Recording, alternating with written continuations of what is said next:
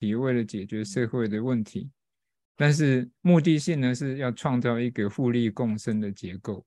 啊，那个才是真正的利他心的展现。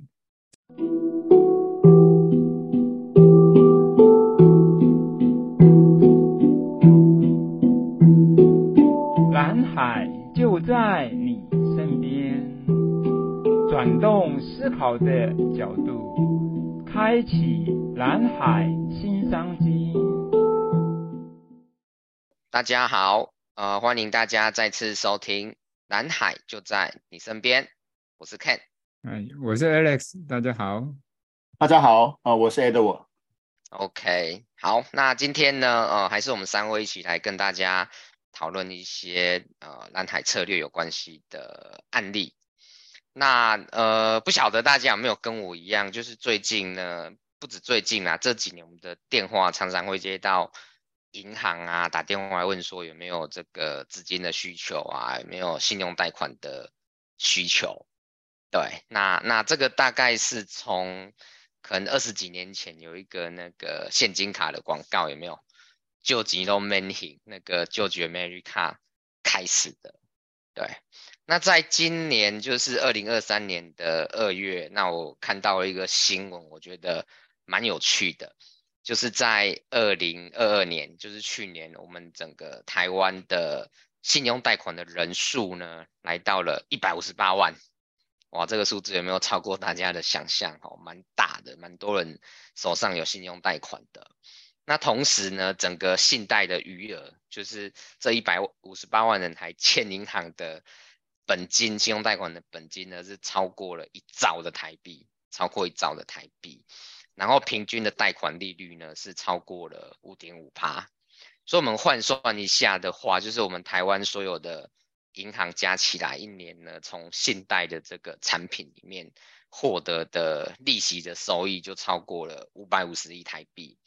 那同时呢，还会有数十亿的申办的手续费嘛，因为你申办可能要一千到三千不等的这个手续费等等。对，所以呃，信贷这个产品，那一年为台湾的银行业哈带来是超过六百亿台币的的收益，这样子利润的部分。那当然，使用上面可能有人就是透过信贷来当这个购物的头期款，或者买一些哦，比如说你刚买房子啊，要装潢啊，生活的必需品、家具、家电。那也有一些人就是哦，遇到很紧急的事情。医疗啊，或其他的状况，可能现金流不够，需要急救啊，需要救急。对，那当然也有一些人就是可能拿来买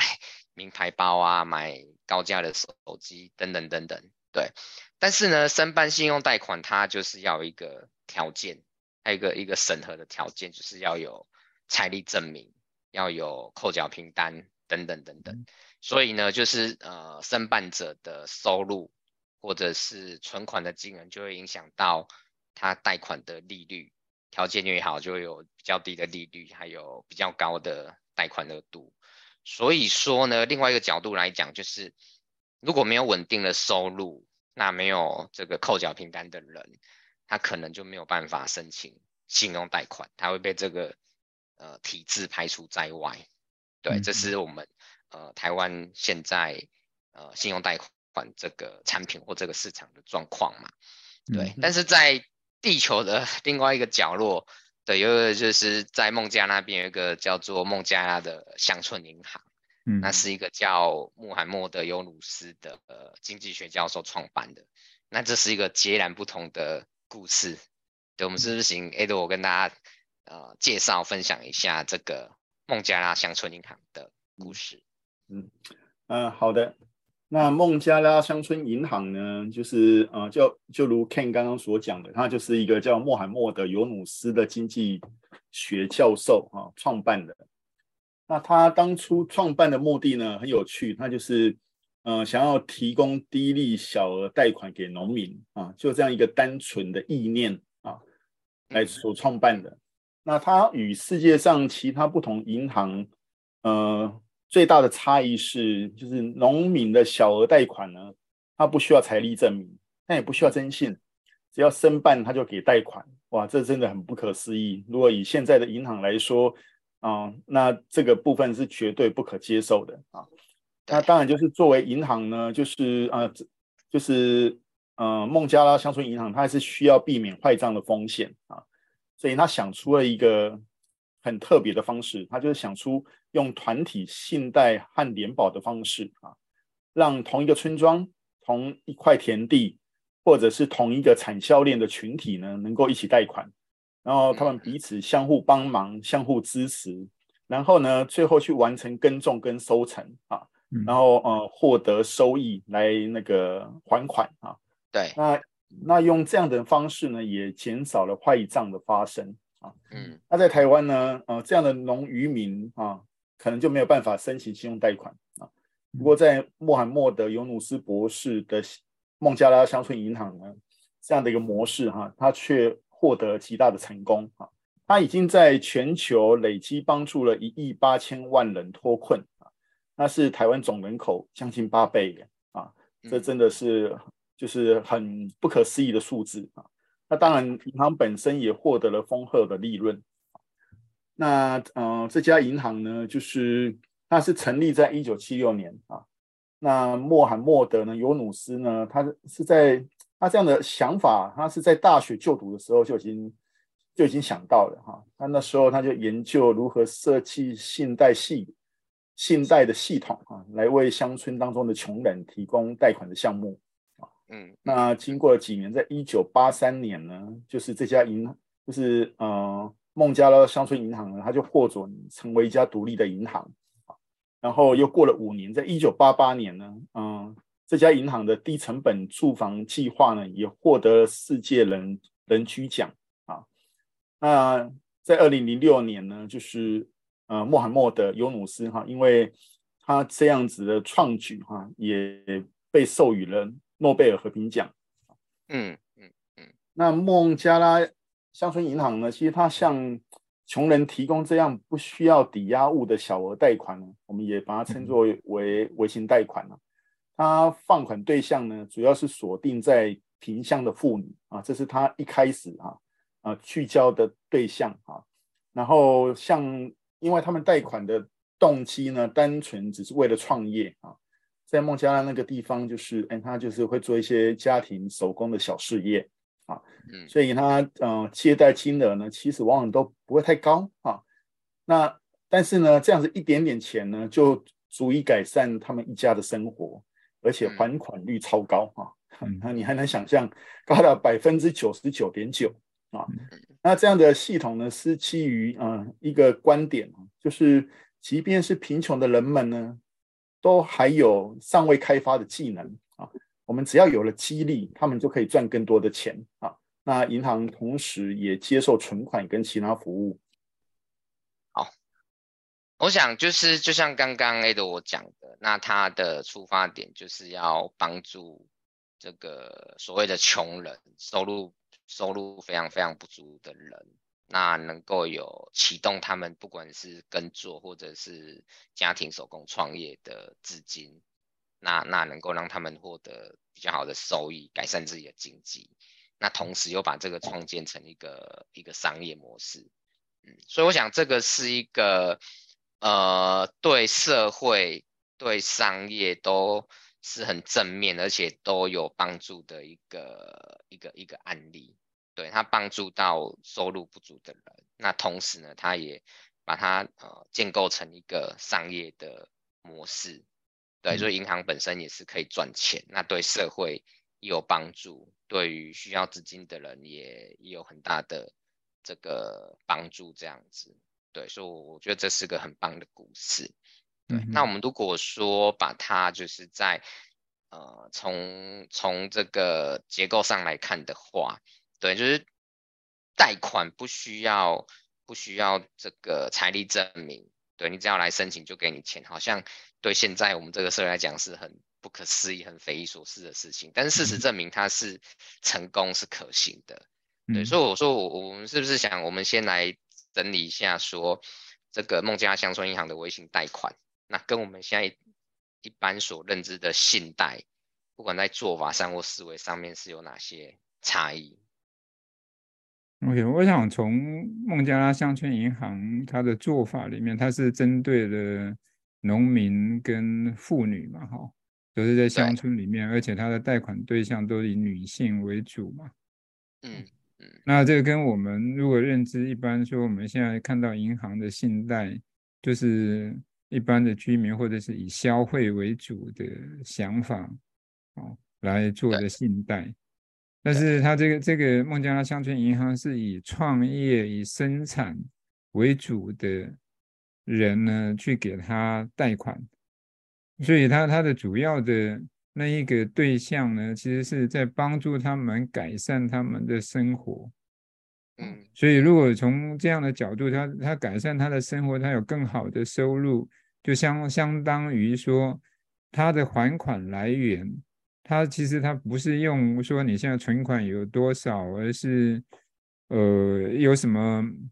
保障，或者是来看看你符不符合这个贷款条件，而他是用他的发展性，或者是他的生产的能力哦。如果他技术好了，生产变好了，他他的事业也跟着变好了，所以他从这个角度帮助他，让他事业变好。所以他等于有了另外一个很稳定的收入来源，嗯，所以那个收入来源其实是他用前面的那个信用贷款很少的金额去帮他启动起来的，嗯嗯，所以我会觉得这个做法是跟我们一般认知的信贷的那个目的性很不同，所以那个目的性不同，所以他可以不用财力证明，也不用抵押品，因为他本身的能力就是一个。很好的保障，对对，所以说它的目标客群不一样，嗯，那对于资金用途的设定也也是不一样的，嗯哼，嗯嗯，对，而且还有一个东西是，他考虑到一个农民农村，那在农民农村呢，他不是针对一个个人在做这样的信用贷款，而是就像有一点像我们现在台湾有一个生产的。呃，产销班合作，他还不到产合作社，而是像一个产销班，哦，就可能有五六个人或七八个人，甚至十来个人，在一个村庄，他们可能一起做什么事情，或一起去包什么加工回来做，而是针对这些人联合起来，然后一起给他们贷款，让这个团体可以有比较好的力量，可以相互支持、相互协助，那。人跟人中间其实就是团体，就会有团体的力量嘛。哦，对。那一方面是他们自己生产变得比较好了，那团体中间又可以彼此知道谁是谁。那这样的话，信用的方式是在放在那个人际关系上面。嗯嗯。所以我想从孟加拉乡乡村银行这样的做法，其实可以看得到说，一个人会不会还款，其实不只不只是他的财力证明。而是他有没有那个能力去把那个钱用出去以后，他有更好的收入，让他的收入变得增加，而不是他现在的呃在银行里面到底有多少存款，嗯嗯，然后而且他又可以用用团体的方式来做，大家互相的支持跟协助的时候，那个呆账就减少到非常少了。嗯，我我觉得这个呆账部分我。是蛮自己也蛮被冲击的这样子，嗯、对，就。是我们原本会觉得要用你过去的成绩，或是你过去的资产来、嗯、来证。明或来抵押来确保你未来的还款率嘛，嗯、但是这边他看中的是你未来能力的成长的还款这样子，嗯，所以他他这里，所以他这里其实就转换了一个概念哦。就是说，我们过去银行的贷款大概想的东西都是说，你过去所累积到现在，你有多少的能力，我就给你多少贷款。但是孟加拉乡村银行好像是用你现在开始到未来，你可能创造出新的多少的能力来决定给你贷款。对，对，好像有这这种区别。嗯，是是，对。那另外一个冲击就是你你未来的。不管是呆账风险或还款能力，嗯、那他用就是团体的贷款这样子的概念，嗯，来确保，嗯、对，就是让让互助这件精神这个方法可以可以可以发挥，它不只是做保的效果，就是真的可以大家一起共创共创这样子。对，我觉得这个都是哦、呃，对我们就是在 过去在台湾习惯看到的这个，对于贷款的思维有有真的是很很不一样的一个角度。对，是，对，嗯，因为我这边我看到就是。然后孟加拉乡村银行，它贷款的对象呢，其实他们的一些能力啊，还有就是需求啊，还有就是他们能够创造的的价的价值，其实好像都很类似。所以在这个过程，他们可以相互支持彼此。嗯啊，那那就是呃，也能够就是从这里面去创造他们彼此间想要的收益。所以这个部。分是跟，比如台湾也有信贷啊，或者信贷都是大部分都都是根根据个人，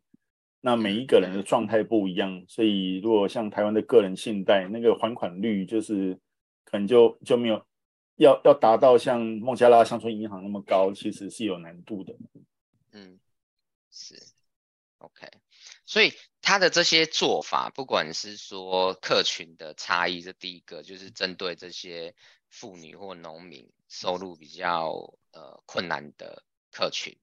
那第二个他，他他是他是要帮助你未来能够创造收益，对，那第三个，他用这个互助的方式、团体的方式去去去提供这个贷款服务，那最后包括他不需要财力证明，不需要抵押品，哦，这样这四大差异，但这个这个的核心都是他的动机是要助人。对他，他是要帮助这些呃所谓在经济上面可能比较弱势的族群嘛，所以可能这个利他的精神，这个助人的动机才是这整个系统最核心的地方。对，所以所以我想说，我们就是可能大家比较呃不容易想象到，但是其实是呃利他的精神在蓝海里面是很重要的一个核心的思维。对，那那我是不是呃也邀请两位呃跟跟各位听众朋友分享一下说，就是呃你们是怎么看待利他这个精神？那它跟呃蓝海的不管是思维、工具、系统的连接是什么？那是不是可以透过一些不管是自身的例子，或者是现在大家熟悉的呃产业上面的故事，那跟大家做一些分享？我首先我想先回到那个孟加拉这这一个乡村银行的例子里面来看啊，他所做的那一个帮助这些人能够从呃，他想来帮助这些比较贫穷的地区的这些人能够改善他的经济的生活啊，所以他的着眼点其实并不在他是一个个人。而是他想说，帮助这一个比较贫穷的地区，可以改善那一个他们的生活条件、经济状况。所以他看到是整个区域或者是一个可能还不到一个国家，但是起码是一个区域，啊，就孟加拉那一块乡村的区域的人民跟生活是不是能够变得更好？所以他其实有一个着眼点，是他看到的一个。很大的一块的区域，所以这一区域里面的人呢，能够让他们改善，所以到后面他才有说一亿八千万的人受到他的帮助嘛。嗯，所以我想在这一块里面，其实有一个很核心的东西，就是说我们在思考那个利他的时候，我们的角度是利益一个人，还是利益一个群体？哦，还是利益一个产业，哦，还是利益一个地方的社会，哦，就比如像台北或者是呃台南，就这一个区域，哦，还是利益一个国家，还是对整个的地球环境，哦，嗯，所以你的着眼点不一样的时候，其实所思考的东西，出发出来所做的那个产业，其实就会很不一样。比如说，我曾经碰过有人问过我一个问题，我们也在讨论啊，像在素食产业里面，现在就像那个 Microsoft 的那个老板 Bill Gates，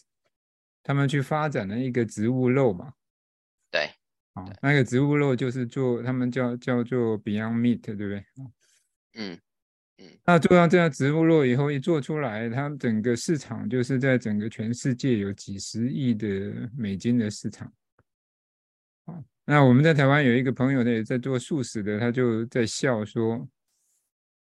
嗯，Bill Gates 一做就是几十亿，那我们这个素肉在台湾已经几十年了，有的上百年了。那、啊、为什么我们做这这一个事业没办法像他这样？那当下其实我就跟他讨论说，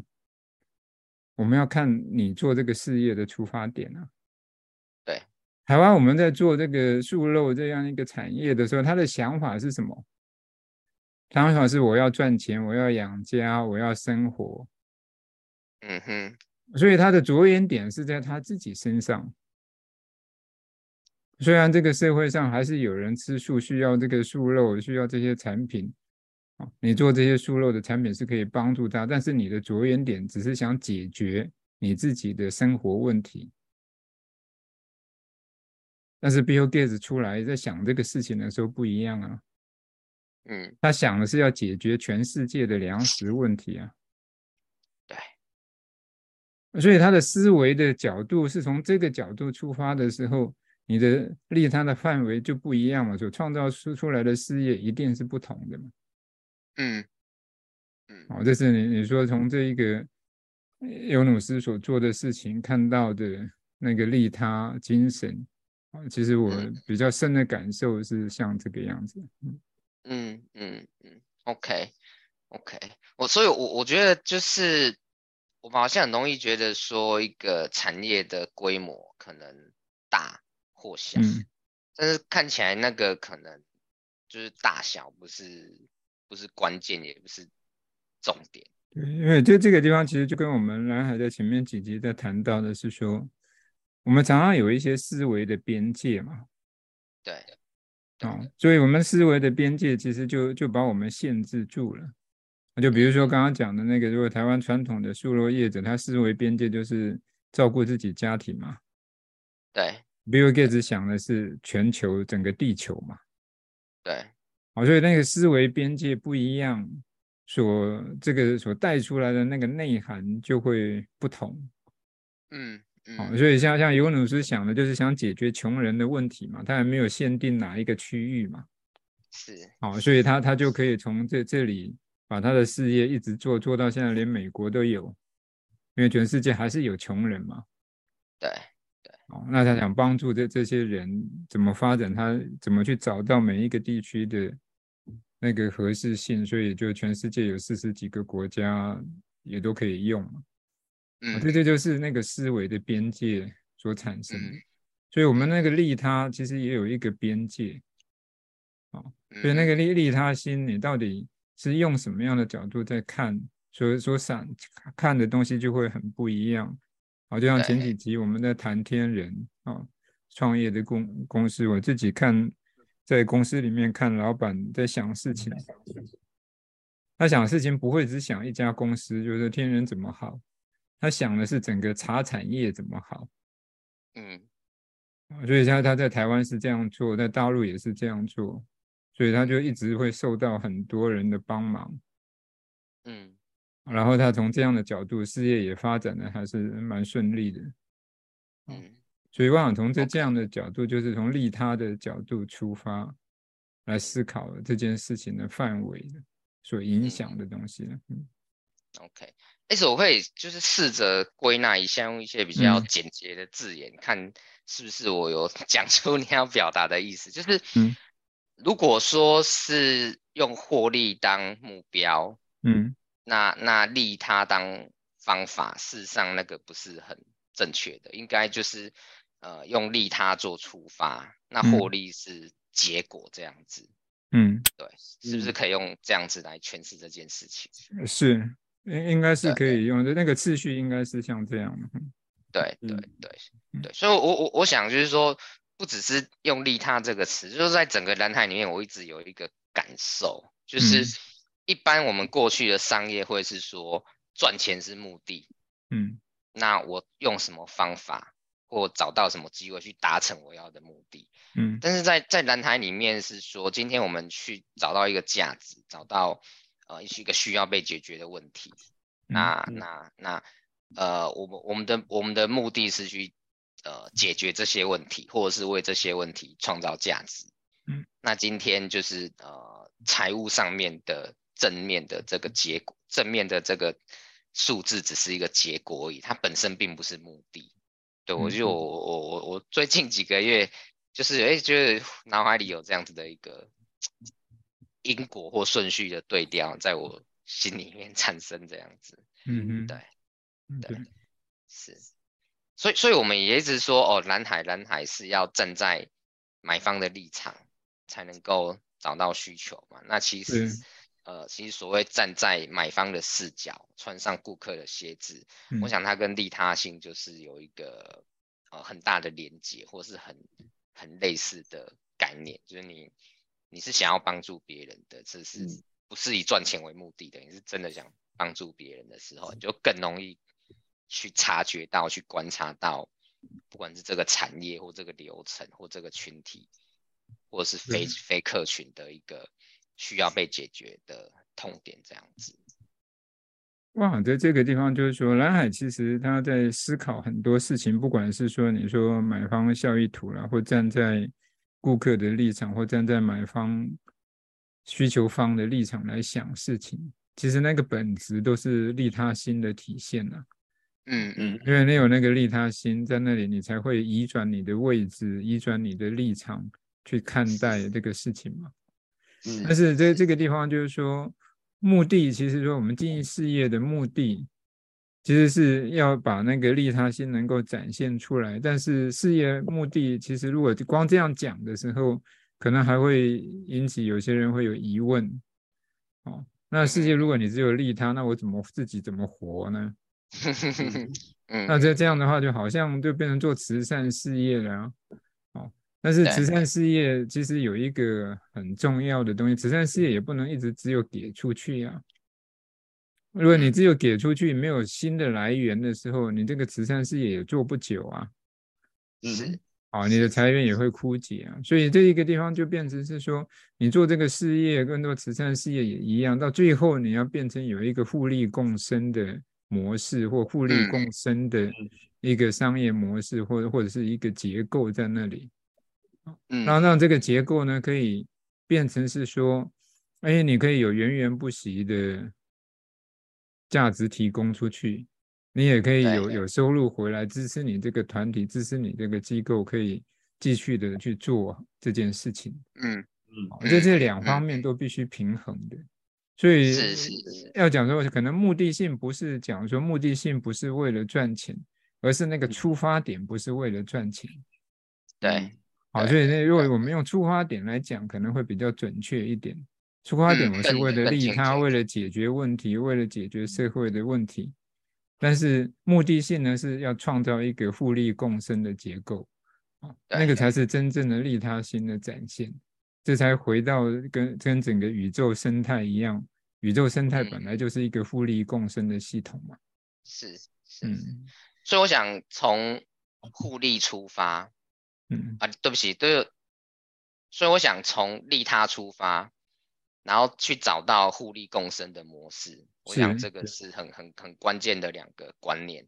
对，那那我就有另外一个例子，也蛮符合这个嗯精神或类似这样的概念的，就是大家应该都听过 Airbnb 嘛，甚至可能也用过它的服务，就是可能去哪里玩的时候，哎，就用 Airbnb 去。找找这个房子住，找房间住这样子。嗯嗯，对。那其实 Airbnb 的创办人 Brian 呃 Chesky，他本身其实是一个设计师嘛。他一开始跟他另外一个创业的伙伴也是想要在设计这条路上创业这样子。对，他们就跑到戏谷那边，两个人租了一个呃不确定是车库还是小房子，就是住也是他们的办公地方嘛。对，那那刚好就是说，他们那时候有一个也是类似设计的展览，所以很多的设计师也都来到矽谷，但是那时候的房呃住房就是不足，供应不足，然后又很贵，所以很多都跟他们一样，就是还在努力创业的设计师，其实也找不到房子住，或是那个单价太高了。对，所以他们呃，这感同身受嘛，这些他们是明白这些人的这种经济压力的，但是又又必须要参加这样子的展览。对，所以他们就想说，那把我们的空间提供出来，他们去他们去买了，忘记两个还是三个这个 Airbed 的，就是充气床垫，有没有？对，然后用。用用很便宜的价钱，就是可能几十块美金，那就租给这些这些来参展的设计师住。对，后来他们才兴起说，那我们哎，可能有很多人有一样的状况，就是他他可能想要找很很便宜的地方住，比一般的呃一甚至一星的旅馆还要便宜的地方住。那可能有很多人跟他们一样，他们的空间是有多余的空间，可以不管是拿来帮助别人。或者是说创造一点额外的收入的，他们在起心动念去创立这个模式，这样子。对，那当然本身他的这个呃想创业的性格，那也有很多的努力，或者在找来一个这个这个城市很会写城市的人一起合伙去去去创办这个机制，也也都是很重要的关键。但是他他想要帮助这些房东。这些呃想要更便宜或更灵活获得住宿的人的，也是也是他的很重要的一个出发点。就像刚刚 Alice 提到的，他的出发点是利他，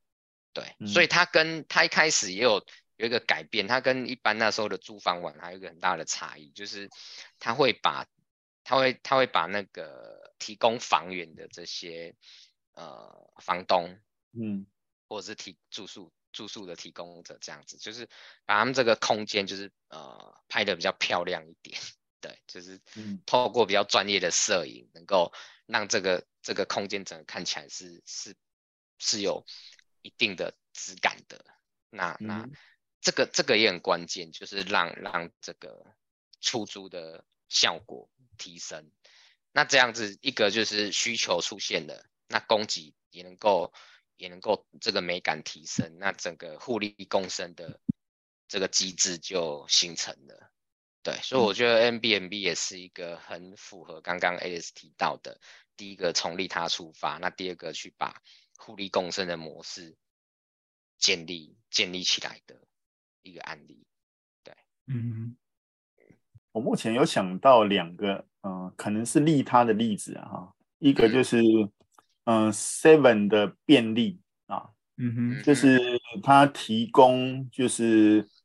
呃，所有的人哈、啊，关于只要关于能够协助他们能够更便利的啊各项服务啊，嗯，那不然比如邮物啊，我常常要去缴费啊，其实我要开车或骑车到很远的地方才能够就是完完成我想要做的事情。那他透，那他因为他提供便利，所以我只要走过去按几个键，我就可能是可以省下半个小时，剩下一个小时的时间啊。嗯，那这些时间我就可以用来做其他的事情啊。这是第一个例子啊。嗯，那第二个例子就是呃，关于就是哎，大家一起买可以省钱啊。怎么协助就是呃想要买东西的人能够省钱啊？那这个部分就是创造了那个团购网。啊，团购网就是协助，哎，那大家一起买能够省钱。那在这个过程，它出发点，我记得它出发点就是，呃，利他嘛，就是让大家呃一起买可以省钱。那在这个过程，它创造了这个事业啊，那也间接就是也让它就是也能够获利啊。那如果从省钱这个思维来看，我联想到像那个比价网啊，其实也是啊，啊。啊，这些我我觉得都是基于就是如何帮，如何让那个客户，让客户能够省钱的这样的利他的思维所出发啊，创造的那个 business 啊，我目前就想到这几个。OK OK，好，谢谢 Edward 的补充。嗯，那我们我们前面讨论的就是孟加乡村银行的故事。那谈到它核心的利他的精神，那在针对利他的部分做一些呃讨论，还有案例的分享。那最后我想说，呃，如果说今天我们要给各位听众朋友说，如果要把利他心这样的出发点用在生活上，或者是说商业的开发上面的话，那两位会想给大家什么样的建议？我想，如果从利他的角度来想哈，我们可能一开头也不用把它想成太大了，而是可以从我们的身边开始。对，啊，怎么可能可能从帮助身边的人，或者是身边人有什么样的痛点，或有什么痛苦要去要解决，好，从身边的人开始，啊，去看到要解决的东西，再来看说这个背后这个有相同的痛点或相同需要的群体到底有多大，嗯，好，从这样的角度来做思考，那个利他跟你的商业模式的建立。就会比较有次序可以循。嗯，如果你一下子想到说这个地球要解决的是环保的问题，那是很大的利他，那你要从哪里着手？这件东西就不见得每一个人都可以。是啊，那有些是已经很成熟的企业，或者是有很多资源的企业，它或许可以做。啊，所以在这个地方，其实我会建议说。要从利他心去找蓝海，其实就从我们的身边开始。嗯嗯，OK，从身边开始去实践这个利他心。对，嗯、谢谢 Alex。OK，其实我也蛮赞同 Alex 刚刚所讲的那个这样的观点哈。嗯，其实呃，如果从人性来看，其实利他心是需要练习的，因为从就是呃每个人啊、呃、出生在社会上，我觉得就是。呃，一开始总是先利己，嗯，再利他的比例会比较高啊。嗯，那所以我们如何去练习我们原本不熟悉的这个能力跟眼光啊？嗯，那从身边啊、呃、周围会看能够看到的各项人各项人事物啊，然后看到就是哎，那有哪一些哪一些我们看到问题点，可以用利他的思维来练习思思考啊。我觉得他慢慢才会培养变成我们个人的能力。嗯，OK OK，好，谢谢 A 的我。那我这边呢有两个我个人的想法啦，也想分享给大家。那 第一个呢，就是我觉得大家可以如果没听过，或是其实有听过，也都可以再听一次我们这个蓝海就在你身边这个节目的第十一集跟第十二集。对，因为这两集呢，我们在讨论蓝海策略，里面一个叫做。买方效益图的工具，那我想这个是一个很实用的工具，可以让我们去练习怎么去站在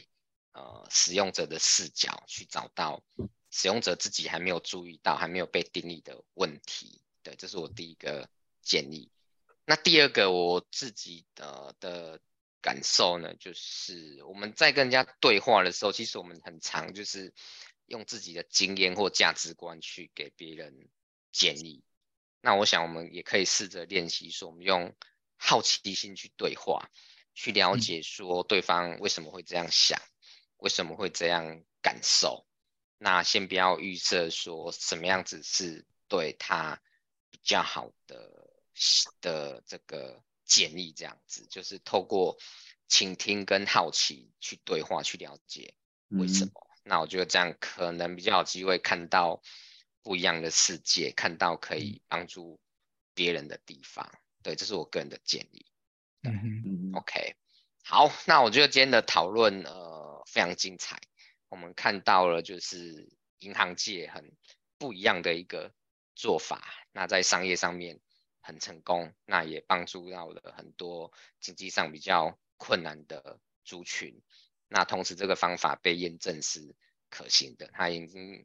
微信贷款已经帮助了整个地球上超过一亿八千万人的非常非常巨大的数字。那我们把它延伸到，呃，对不起，我们我们把它的核心就是利他哦这个点拿出来谈，做一些探讨跟延伸。对，我觉得呃整个整个讨论非常精彩，所以呃 ending 的部分呢，我想就是用 Alex 刚刚跟大家提醒的。两句话，第一个呢，我们用利他心做出发；那第二个呢，我们从中呢去把互利共生的模式建立起来。那我想说，今天就用呃这两句话的顺序，那那来跟大家做 ending。好，那今天呢，很谢谢大家的，就在你身边，下次再见，谢谢，拜拜，拜拜，好，谢谢，拜拜。